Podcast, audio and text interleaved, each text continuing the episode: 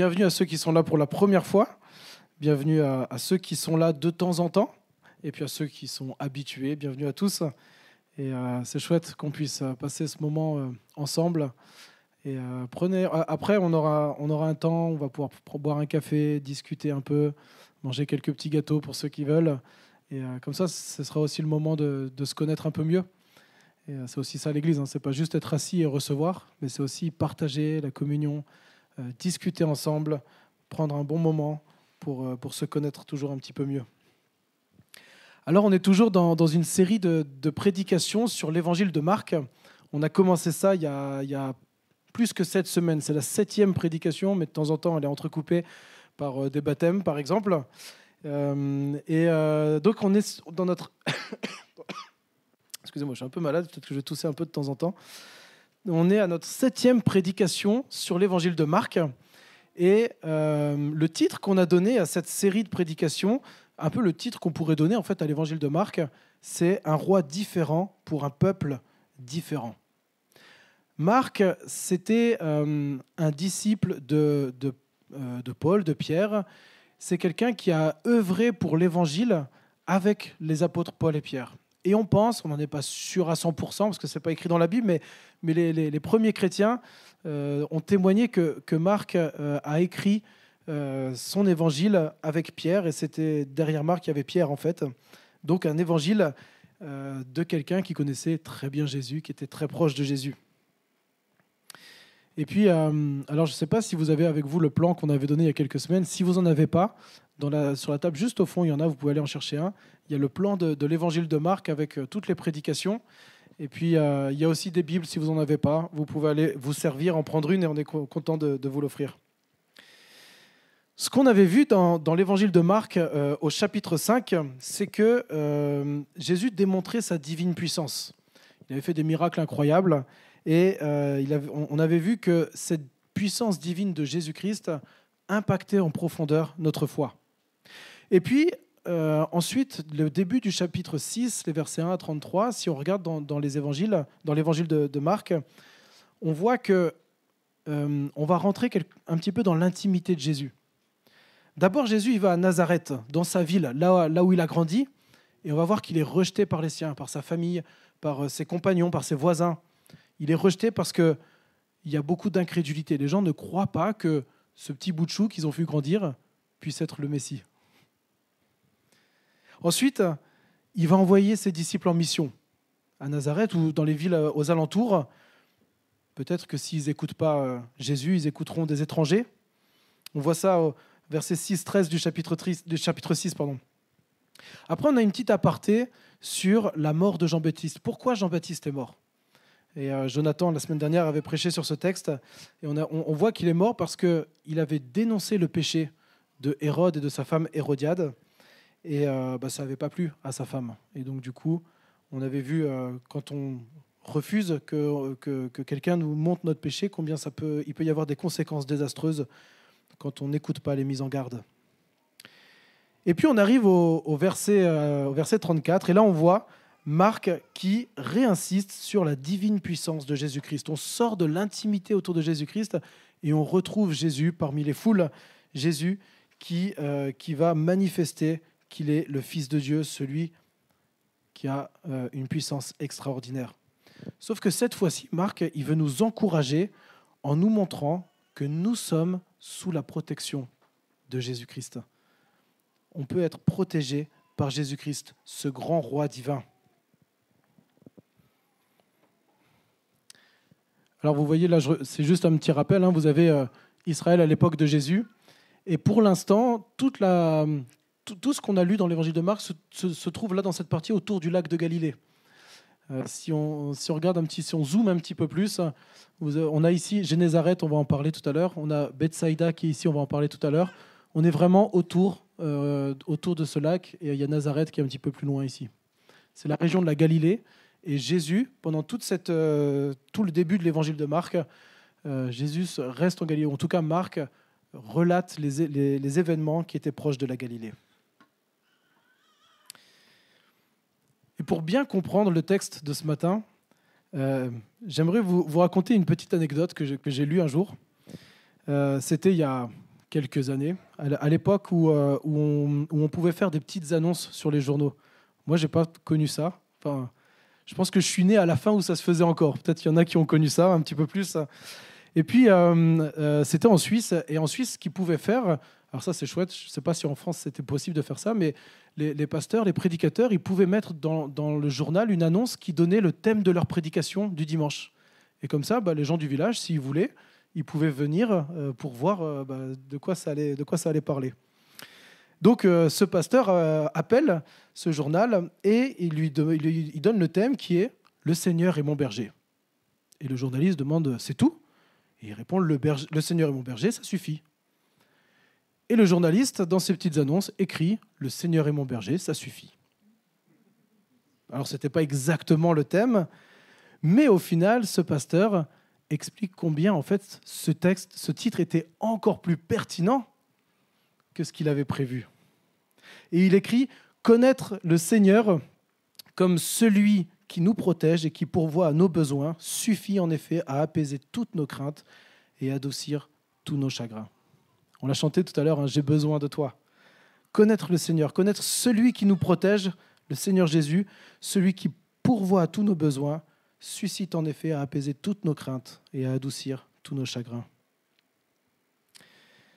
On pourrait résumer le, texte qu'on va lire maintenant dans l'évangile de Marc au chapitre 6 en disant que Jésus démontre sa divine puissance en prenant soin de tous nos besoins.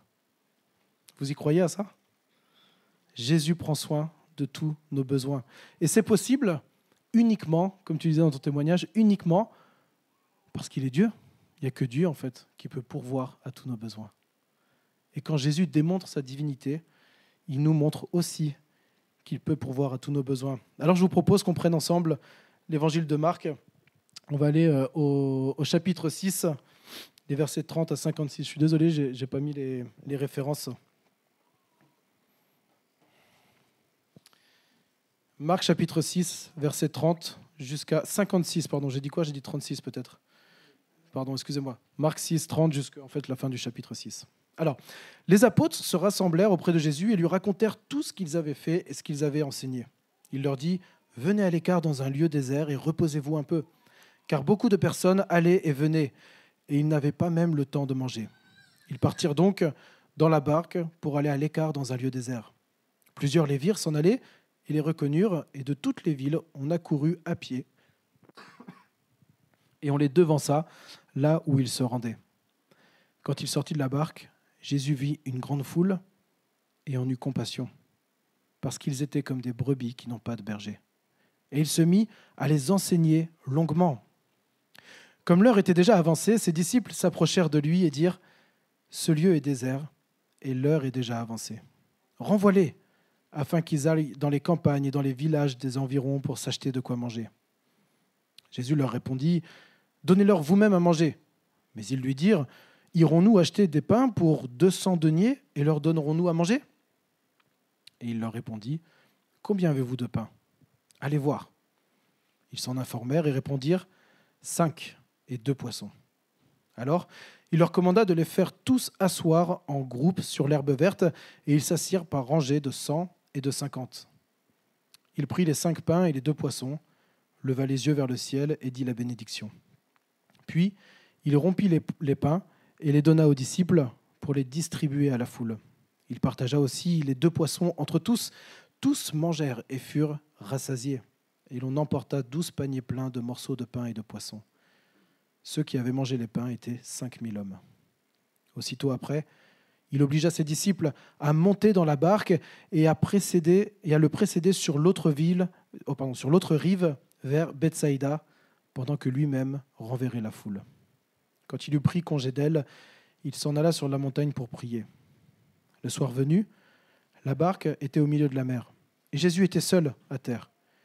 Il vit, euh, il vit qu'ils avaient beaucoup de peine à ramer, car le vent était contraire. À la quatrième veille de la nuit environ, il alla vers eux en marchant sur la mer, et il voulait les dépasser.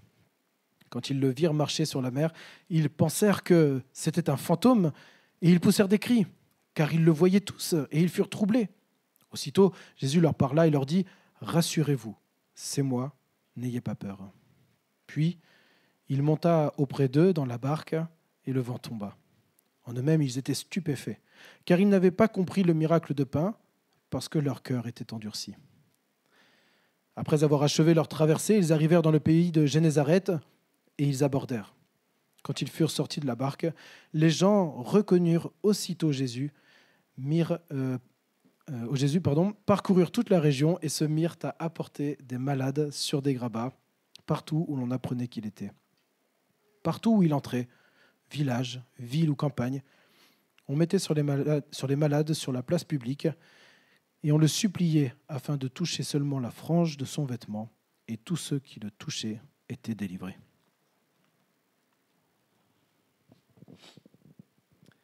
On va voir dans ce texte comment est-ce que Jésus prend soin de tous nos besoins.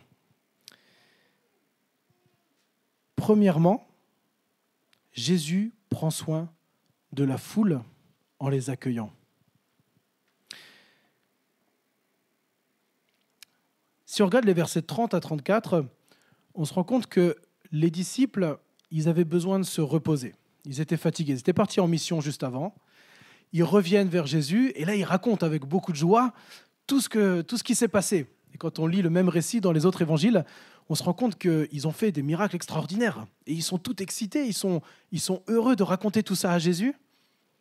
Et ils sont fatigués, les gars. Ils ont parcouru des kilomètres à pied, ils ont guéri des malades, ils ont fait des miracles, ils ont, ils ont eu des bains de foule. Et Jésus, quand il les voit arriver, qu'est-ce qu'il leur dit? Venez, on va aller se retirer un petit peu et on va aller se reposer. J'imagine les disciples à ce moment-là qui devaient être super contents. C'est bon, on va pouvoir se poser. Mais problème, quand ils débarquent dans un lieu qui devait être déserte, la foule est là et les attend. Et Jésus choisit de reporter son repos. Il va prendre soin de la foule. Il va accueillir la foule qui est là. Et je peux imaginer que cette cette foule collante, il n'avait pas forcément envie de la voir, ou les disciples en tout cas n'avaient pas forcément envie de la voir, ils étaient bien trop fatigués, mais Jésus a eu compassion de cette foule. Et il dit qu'il a été touché, ému de compassion pour la foule. Et je trouve ça extraordinaire parce que ça, montre, ça nous montre le regard que Jésus a à ce moment-là sur la foule, mais aussi ce regard de Jésus sur nous. Il ne nous voit pas comme des pots de colle, parce qu'on viendrait lui demander plein de choses. Il ne nous voit pas comme des perturbateurs qui viendraient troubler son repos. Vous savez, dans, la mythologie grecque ou dans les histoires pour les enfants, des fois on entend qui vient troubler mon repos, des choses comme ça. C'est pas ça Jésus. Jésus, quand la foule vient le voir parce qu'elle a besoin de lui, il reste disponible parce qu'il est touché de compassion pour la foule. Et pourquoi il est touché de compassion? Parce que cette foule est comme un troupeau de brebis sans berger. Je ne sais pas si vous imaginez à quoi ça ressemblerait. J'en ai jamais vu un troupeau de brebis sans berger. Je me souviens une fois avoir vu un, troupeau euh, de, brebis, et, euh, enfin de, moutons, il y avait plein de trucs, je ne sais pas trop exactement, il y avait des animaux en tout cas, je ne suis pas spécialiste. Et, euh, et j'étais impressionné de voir cette masse de centaines d'animaux qui marchaient ensemble, c'était incroyable, avec un bonhomme qui les guidait. Et en plus de ça, il n'y avait même pas d'animaux, il n'y avait même pas de chiens euh, pour, pour l'aider. Je trouvais ça incroyable juste par ses cris, comment il pouvait guider tout ça. Et je me dis, tout ce groupe d'animaux, s'il n'y a pas de berger, qu'est-ce qui se passe? Soit ils partent dans tous les sens, et c'est n'importe quoi, ils risquent, ils risquent pour leur vie, ces animaux. Soit ils vont tous suivre une seule bête, mais qui est autant aveugle que les autres, qui ne peut pas guider les autres, et ils risquent de tous mourir aussi. Et Jésus, c'est ça qu'il voit. Une foule qui est perdue. Et c'est terrible pour lui. Alors il les accueille. Et ça me touche parce que je me pose la question, quand je lisais ce texte, je me posais la question, mais combien de fois est-ce que moi-même je manque de compassion pour les gens et je vois les gens plus comme peut-être des perturbateurs, des pots de colle, des gens qui changent mon programme, mes objectifs, mon but de la journée, le repos qui m'attend, bien mérité. Et là, il se passe quelque chose et je me dis, purée, Là, dans le texte, ce n'est pas comme ça que Jésus se comporte. Si j'ai quelqu'un qui vient vers moi et qui a besoin de ma compassion, de mon amour, de mon aide, d'entendre des paroles réconfortantes, d'être encouragé, exhorté, enseigné, qu'est-ce que je fais? Est-ce que je dis, écoute, là, ce n'est pas le moment? Ou est-ce que peut-être je me laisse toucher de compassion pour cette personne? En fait, ça pose la question des priorités, je trouve. C'est quoi ma priorité? Est-ce que ma priorité, c'est mon moi? Je suis la priorité de ma vie et donc du coup, j'écoute uniquement mes besoins? Ou bien est-ce que je me dis, bah, il y a peut-être aussi les besoins de l'autre qui sont importants? Alors, on n'est pas Jésus, hein ça nous rassure. Et on ne peut pas sauver les autres. On ne peut pas répondre à tous les besoins des autres, on n'est pas le Créateur. Mais Jésus est quand même un modèle pour nous, et notamment dans sa disponibilité pour les gens. Et je crois que cette réalité de toujours plus penser à nous qu'aux autres, est quelque chose qui peut nous toucher bien plus que ce qu'on imagine. Je ne sais pas si vous avez déjà dit ou entendu, moi j'ai déjà dit hein, plein de fois cette phrase, euh, il faut que je m'occupe de moi, il faut que je pense à moi pour pouvoir euh, m'occuper des autres. Mais je pense que c'est vrai dans une certaine mesure, mais en même temps quand je regarde Jésus, quand je regarde les enseignements de la Bible, qu'est-ce que Dieu nous dit? Qu'est-ce que Jésus nous dit? Aime Dieu, aime ton prochain si tu aimes Dieu, si tu aimes ton prochain, si tu recherches d'abord et avant tout la gloire de Dieu, le royaume de Dieu, alors toutes choses te seront données par-dessus. Aime ton prochain. Et je trouve que parfois, peut-être, en tout cas moi je le constate dans ma vie, il y a peut-être des priorités à remettre dans le bon ordre. Quel accueil avons-nous de notre prochain quand on n'avait pas vraiment prévu de l'accueillir?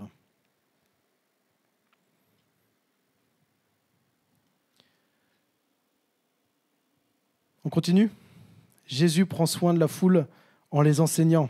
Si on regarde le verset 34, Jésus, en, véritable bon berger de, son peuple, il commence par enseigner la parole qui révèle le vrai sens de la vie.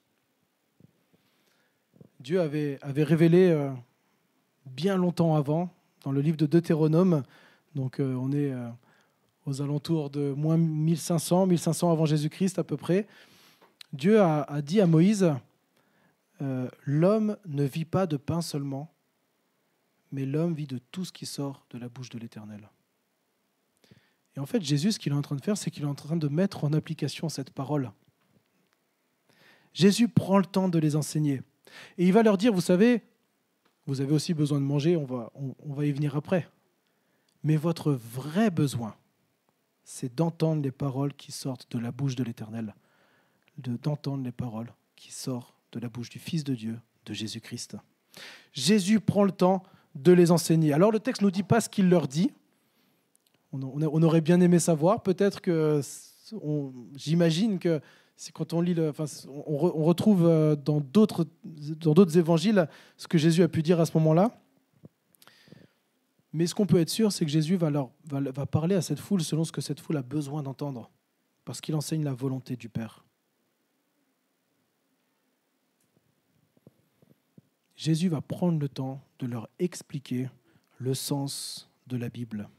Voilà comment il va prendre soin d'eux aussi. Est-ce que parfois aussi, on se laisse toucher par des gens qui veulent prendre soin de nous en nous parlant de Dieu?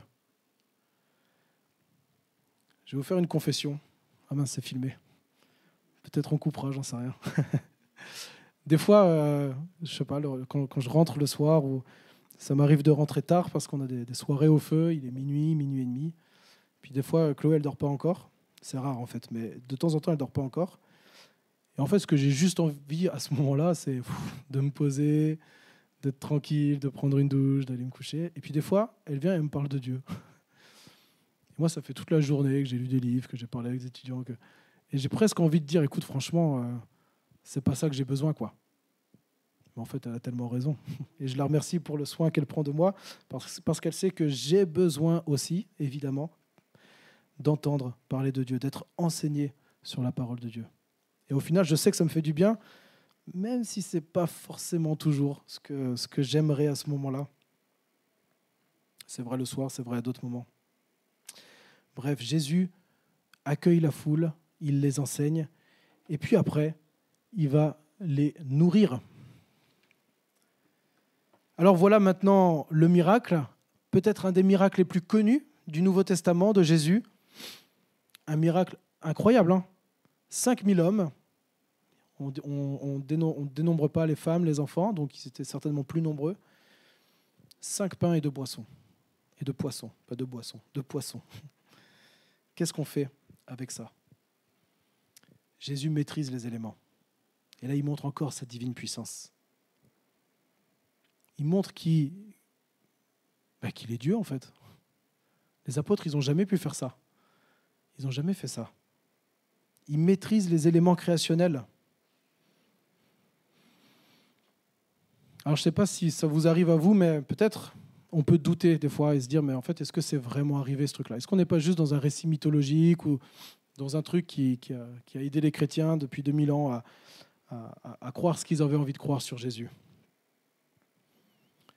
Souvent, je rencontre des étudiants euh, qui sont en, sciences et qui disent, moi je suis scientifique, je ne peux pas croire des trucs comme ça. quoi. Bah, j'aimerais vous dire trois choses par rapport au miracle. Peut-être trois choses ce matin. Déjà, des choses inexpliquées par la science ou par la raison, ça arrive souvent. Et il n'y a encore pas longtemps, un étudiant du, feu qui témoignait comment il a été guéri miraculeusement. Et euh, quand, il, quand il parlait avec son médecin, euh, et qui, son médecin qui, était, qui disait mais c'est pas possible qu'il n'y ait plus aucune trace de maladie, il avait des, problèmes graves. Et, ce gars, il dit, mais en fait, euh, moi je crois en Jésus, je crois que c'est lui qui m'a guéri, quoi, c'est tout. Puis le médecin qui lui disait, bah, moi aussi je crois en Jésus, mais là par contre, euh, elle n'arrivait pas à comprendre. Elle dit, bah, je, vais, je vais faire remonter l'information à l'ordre des médecins, de je sais pas trop quoi, pour, pour, pour qu'ils aient conscience, de, pour qu'ils sachent que c'est arrivé. quoi. Voilà, vraiment un, miracle de guérison. Alléluia. Après aussi, on peut, on peut, on peut noter que en fait, la science, elle n'est pas équipée pour analyser les miracles. La science, c'est merveilleux. On fait plein de choses grâce à la science. La science a, construit énormément de choses, mais l'idée que quelque chose de, de, naturel puisse avoir une cause surnaturelle, c'est pas la science qui, qui, va, qui va analyser ça en fait. Là, on touche peut-être plus la philosophie ou, ou la théologie, mais, la science n'est pas équipée pour ça. Donc la science ne, répond pas à tout, ne peut pas répondre à tout. Et quand on pense que si je suis scientifique, je ne peux pas croire au miracle, en fait, on, se trompe de problème. C'est juste deux choses différentes. Et puis en plus de ça, je crois qu'il y a un argument logique au miracle. S'il y a un Dieu créateur, imaginons que ce soit vrai. Je ne sais pas ce que vous croyez ou pas, mais peut-être il, y a ce matin des gens qui ne croient pas que, Dieu existe, hein, c'est possible. Mais s'il y a un Dieu créateur, finalement, la possibilité qu'il y ait des miracles, bah, ce n'est pas illogique. On est d'accord, Dieu fait ce qu'il veut. Donc pour être sûr que les miracles ne peuvent pas se produire, il faudrait du coup être sûr qu'il n'existe pas de Dieu créateur. On est d'accord? Et du coup, ça, ça constitue un acte de foi aussi grand que celui de croire en un Dieu créateur.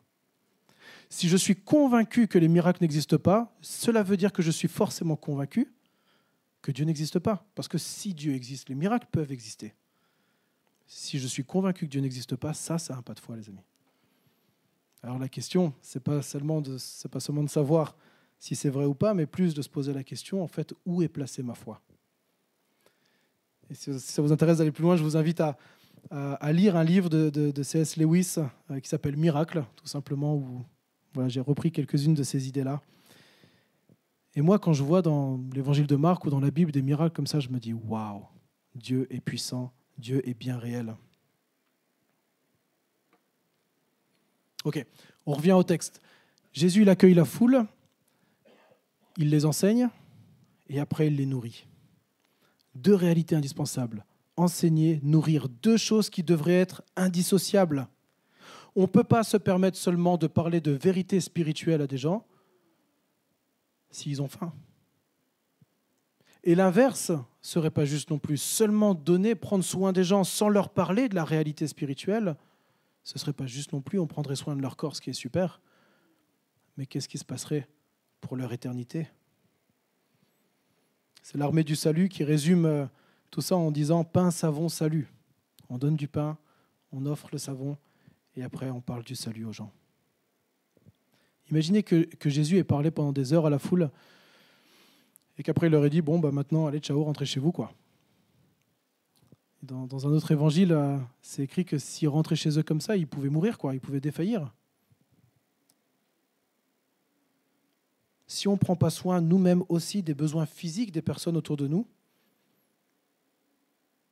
on peut leur expliquer plein de vérités sur Dieu. Mais ce ne sera pas juste. Les deux doivent être présents.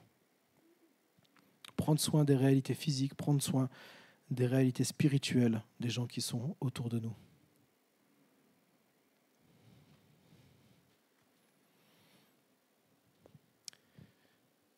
Jésus démontre sa divine puissance, il prend soin des besoins, il accueille les gens, il enseigne les gens pour nourrir leurs besoins spirituels, il, leur donne à manger, la foule qui est là pour, pour les nourrir. Et puis on voit à la fin du, chapitre 6, les versets 53 à 54, qui va prendre soin de la foule. Pardon, euh, je ne sais pas pourquoi j'avais mis ça, tiens.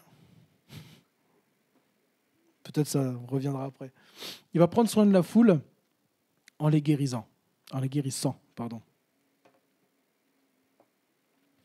Alors on devient parfois presque habitué aux guérisons de Jésus. Mais là, dans notre texte, elles sont différentes de ce qu'on a vu jusqu'à présent. Je ne sais pas si vous vous rappelez, euh, au chapitre 5, on voit des, miracles, des guérisons, mais c'est à des personnes particulières. Il y a cette femme qui perd du sang, il y a, euh, la fille de Jairus, et on voit comment Dieu va prendre soin des gens individuellement. Et là, Jésus, il prend soin de la foule et il va guérir de manière incroyable il, suffisait, les gens mettaient juste des malades sur la place et il suffisait que Jésus passe, qu'il touche son vêtement et ils étaient guéris. Truc de fou quand même. On est dans une autre échelle. Elle devait être extraordinaire, cette selle. Les délivrances, ce berger d'Israël qui enseigne, qui prend soin en, en donnant à manger, en enseignant la parole de vérité, qui parle au nom de Dieu le Père et qui guérit et qui transforme les vies, qui restaure les vies, comme on l'a entendu tout à l'heure.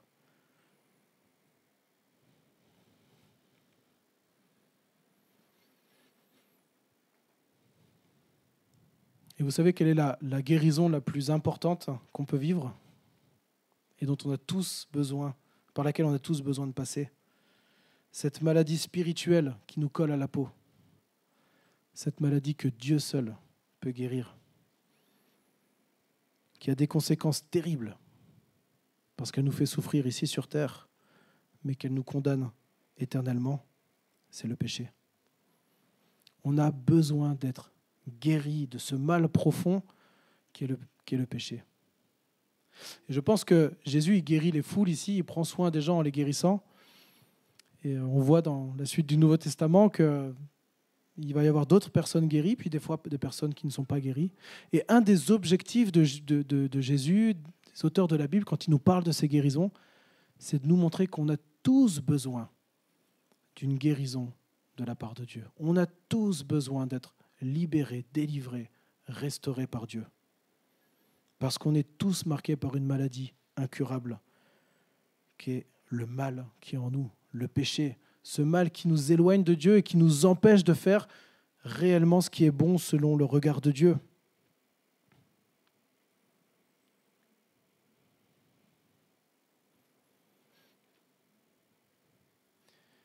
Et ce qui est incroyable, c'est que c'est la seule maladie dont on est sûr à 100% qu'elle peut être guérie. Il y a plein d'autres maladies, on ne sait pas si on sera guéri. Certains d'entre nous le savent, on est malade, on demande la guérison à Dieu, mais il fait ce qu'il veut. Il peut peut-être ne pas nous guérir. Mais si on s'approche de Jésus, en lui disant, comme on l'a lu tout à l'heure, Aie pitié de moi, interviens dans ma vie, délivre-moi de mon péché, de ce mal qui m'éloigne de toi, alors Jésus nous guérira de notre péché. Et par la foi en Jésus, en croyant que Jésus a cette divine puissance de pouvoir nous nous délivrer de cette maladie qui nous colle à la peau, de ce mal qui est là, on a la certitude que le pardon est possible et la vie éternelle avec Dieu est possible.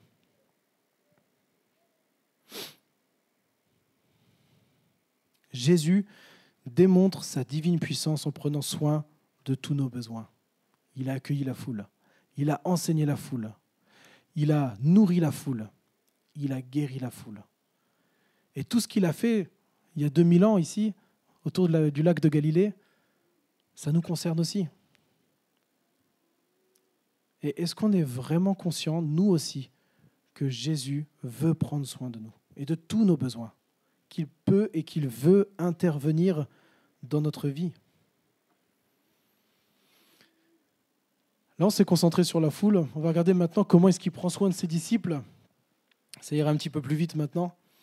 Il prend soin de ses disciples en... Euh,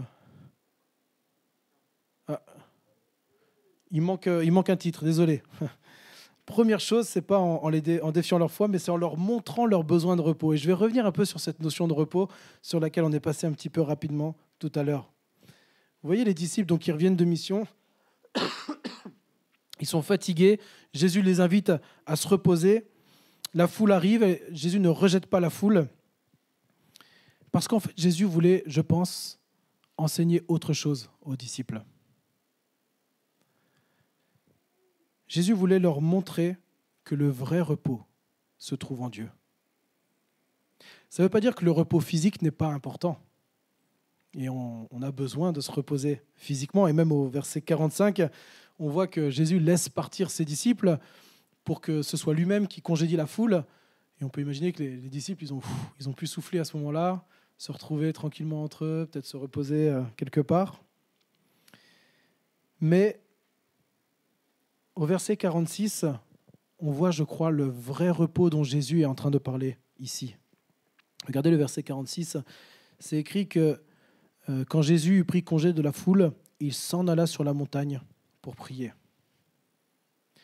Je me souviens quand on était en, stage euh, à Lille, au feu de Lille, euh, il y avait un moment avec Chloé, on était vraiment fatigué. On n'avait plus de force, on était KO. Et on demande à notre formateur si on peut prendre quelques jours de, repos. Et là, il nous, il dit, bah ouais, ok. Mais euh, il nous a repris sur quelque chose qu'il avait discerné depuis quelques semaines, que nous, on n'avait pas vu. Il a dit, mais vous savez, je pense que vous êtes fatigué aussi parce que vous avez négligé votre relation avec Dieu.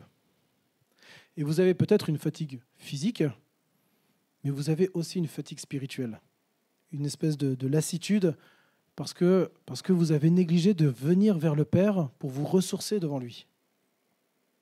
Et je pense qu'il avait raison. Et les quelques jours de repos qu'on avait pris, ce n'était pas seulement du repos où on a dormi, mais on avait le devoir, du coup, c'était un formateur, on ne pouvait pas trop discuter, de prendre du repos avec Dieu de se ressourcer en Dieu. Et je crois que c'est ça aussi que Jésus veut enseigner à ses disciples ici.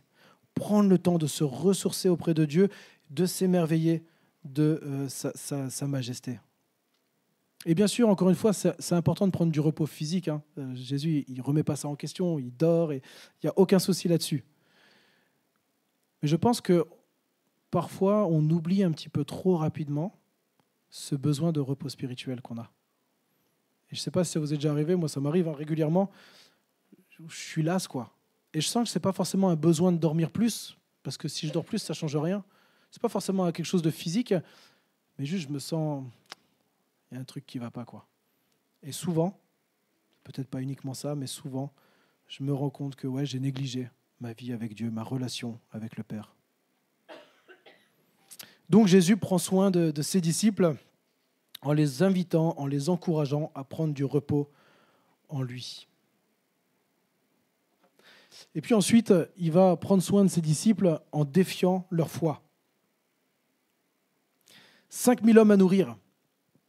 Ça fait des heures qu'ils écoutent Jésus et maintenant, ben, il faut bien, faut bien qu'ils mangent, ces, ces, gens qui sont là. Et Jésus leur dit, donnez-leur vous-même à manger. On était censé se reposer. Hein. Maintenant, il faut nourrir 5000 personnes, ou plus que 5000. Ça coûte 200 deniers. Alors, si on regarde, c'est 200 jours de salaire d'un ouvrier. Si on prend le SMIC, ça fait plus de 15 000 euros. Quand même, hein. on doit nous dépenser 15 000 euros pour une foule qu'on ne connaît pas. Ah, ça fait beaucoup. Hein. Mais Jésus leur dit allez-y, nourrissez la foule. Ils ont pratiquement rien, cinq pains, deux poissons. Comment, qu'est-ce qu'on peut faire avec ça? Et ce défi de, Jésus de, de, nourrir la foule, ça nous interpelle. Parce que ce qu'on voit ici, c'est qu'on n'a pas besoin d'apporter grand-chose à Jésus pour que Jésus fasse des choses grandes, pour des choses immenses. Je connais un frère qui signe tous ses mails en disant 5 pains et 2 poissons. Et il signe ses mails euh, pour montrer que euh, on n'a pas besoin d'apporter grand-chose à Jésus pour que Jésus fasse toutes ces grandes choses qu'il est capable de faire.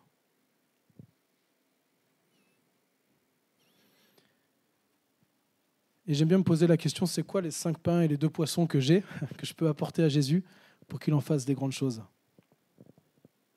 Ce qui compte en fait, ce n'est pas tellement la grandeur de notre foi, mais plus la grandeur de Dieu qui peut faire des choses énormes avec pas grand-chose qu'on lui apporte, et parfois on n'a pas grand-chose à lui apporter.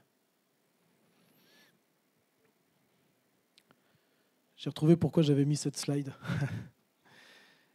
Ça, c'est la vision de notre Église et les objectifs. La vision de notre Église, c'est on veut que chaque membre de l'Église soit impliqué dans la mise en pratique de nos valeurs afin que l'Église grandisse et soit en mesure d'essaimer. Et les objectifs qu'on s'est donnés, on aimerait réussir l'implantation de l'Église au cœur d'Amiens. On est là depuis, depuis euh, le mois de septembre. Avant, on était euh, dans le quartier de la Haute-Loire. Et on rêve que d'ici 2030, notre Église soit indépendante financièrement et en capacité d'essaimer une Église fille dans la métropole amiénoise. Moi, quand je vois ça, je me dis c'est vraiment cinq pains et deux poissons qu'on apporte à Jésus. Hein. Je me dis mais comment on va faire concrètement? Et pourtant, et pourtant, si Jésus a nourri 5000 personnes, il peut nous permettre euh, d'essaimer une église si c'est sa volonté. Et je trouve que c'est pas mal de se donner des défis comme ça, un peu comme, comme, comme les disciples, de dire mais comment je viens devant Jésus? Qu'est-ce que j'apporte à Jésus? Pas grand-chose, c'est pas grave en fait, parce que Jésus peut faire des choses énormes. Et quelque part, il prend soin de moi en me défiant dans ma foi et en m'invitant à faire des pas de foi dans ma vie, que ce soit personnel ou en église. Et c'est vraiment possible de vivre quelque chose comme ça, même si on est une petite église, pas très grande, mais que maintenant, dans huit ans, on puisse euh, essaimer une autre église sur la métropole amiénoise, ce serait merveilleux. Alors on vient devant Jésus avec nos cinq pains, nos deux poissons, en disant Fais des grandes choses, s'il te plaît. Jésus démontre sa divine puissance en prenant soin de nos besoins, notamment en défiant la foi de ses disciples, en nous défiant dans notre foi. Ensuite, on voit qu'il veille sur eux au verset 47, 48, un tout petit verset où les disciples sont en train de galérer avec la tempête et Jésus les voit. Et il, il veille sur eux à ce moment-là. Une seule phrase, mais tellement profonde. Et c'est tellement encourageant de savoir que au milieu des tempêtes, Jésus nous voit. Et même, Jésus intercède auprès du Père pour nous. Ça, c'est Paul qui nous le dit dans, l'épître aux Romains. C'est tellement rassurant de savoir qu'on a Jésus sur la montagne céleste qui prie pour nous, qui nous voit, qui veille sur nous, et que quand on est au milieu de la tempête, en fait, on n'est pas seul, même si, a priori, on ne le voit pas. Après, il va se montrer. Ça va être autre chose.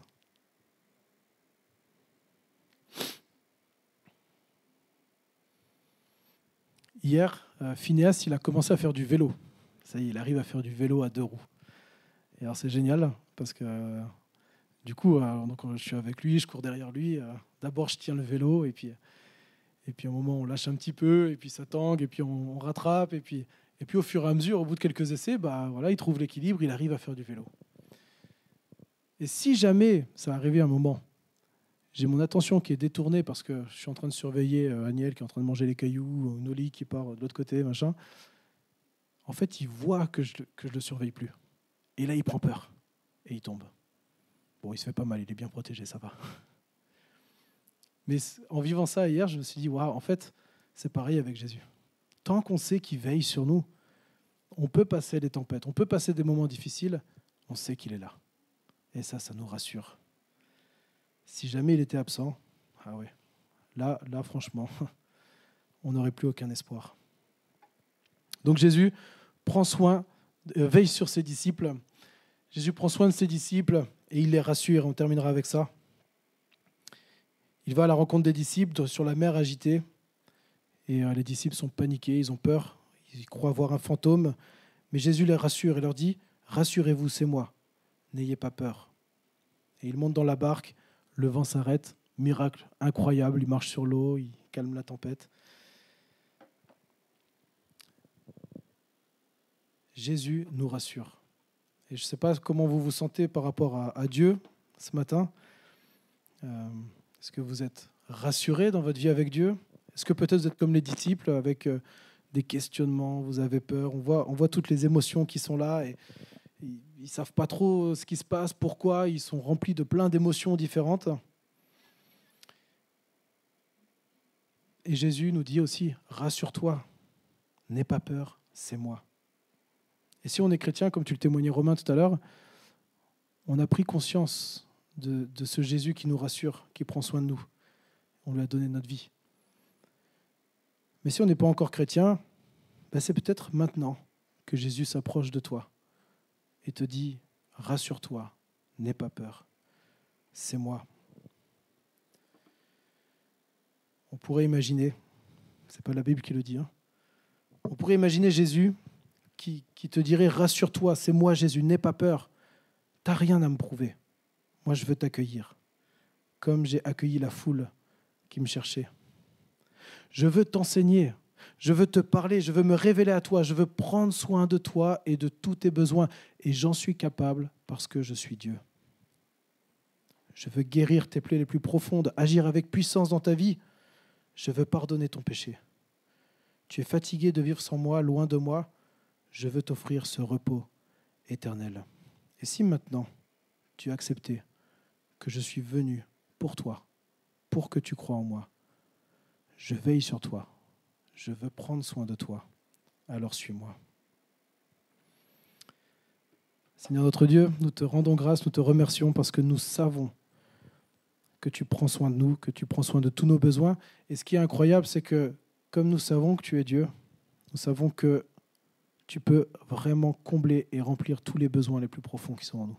Je ne sais pas où on sont les uns les autres ce matin, mais je sais qu'on a tous besoin de ta de ton intervention dans nos vies. On a tous besoin que, que tu manifestes ta puissance dans notre vie.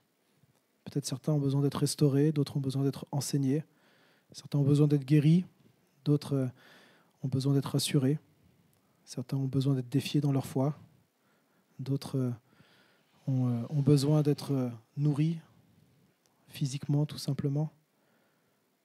Seigneur, nous te prions, nous te supplions d'agir dans nos vies et que tu puisses démontrer ta divine puissance en prenant soin de tous nos besoins aujourd'hui et cette semaine. Amen.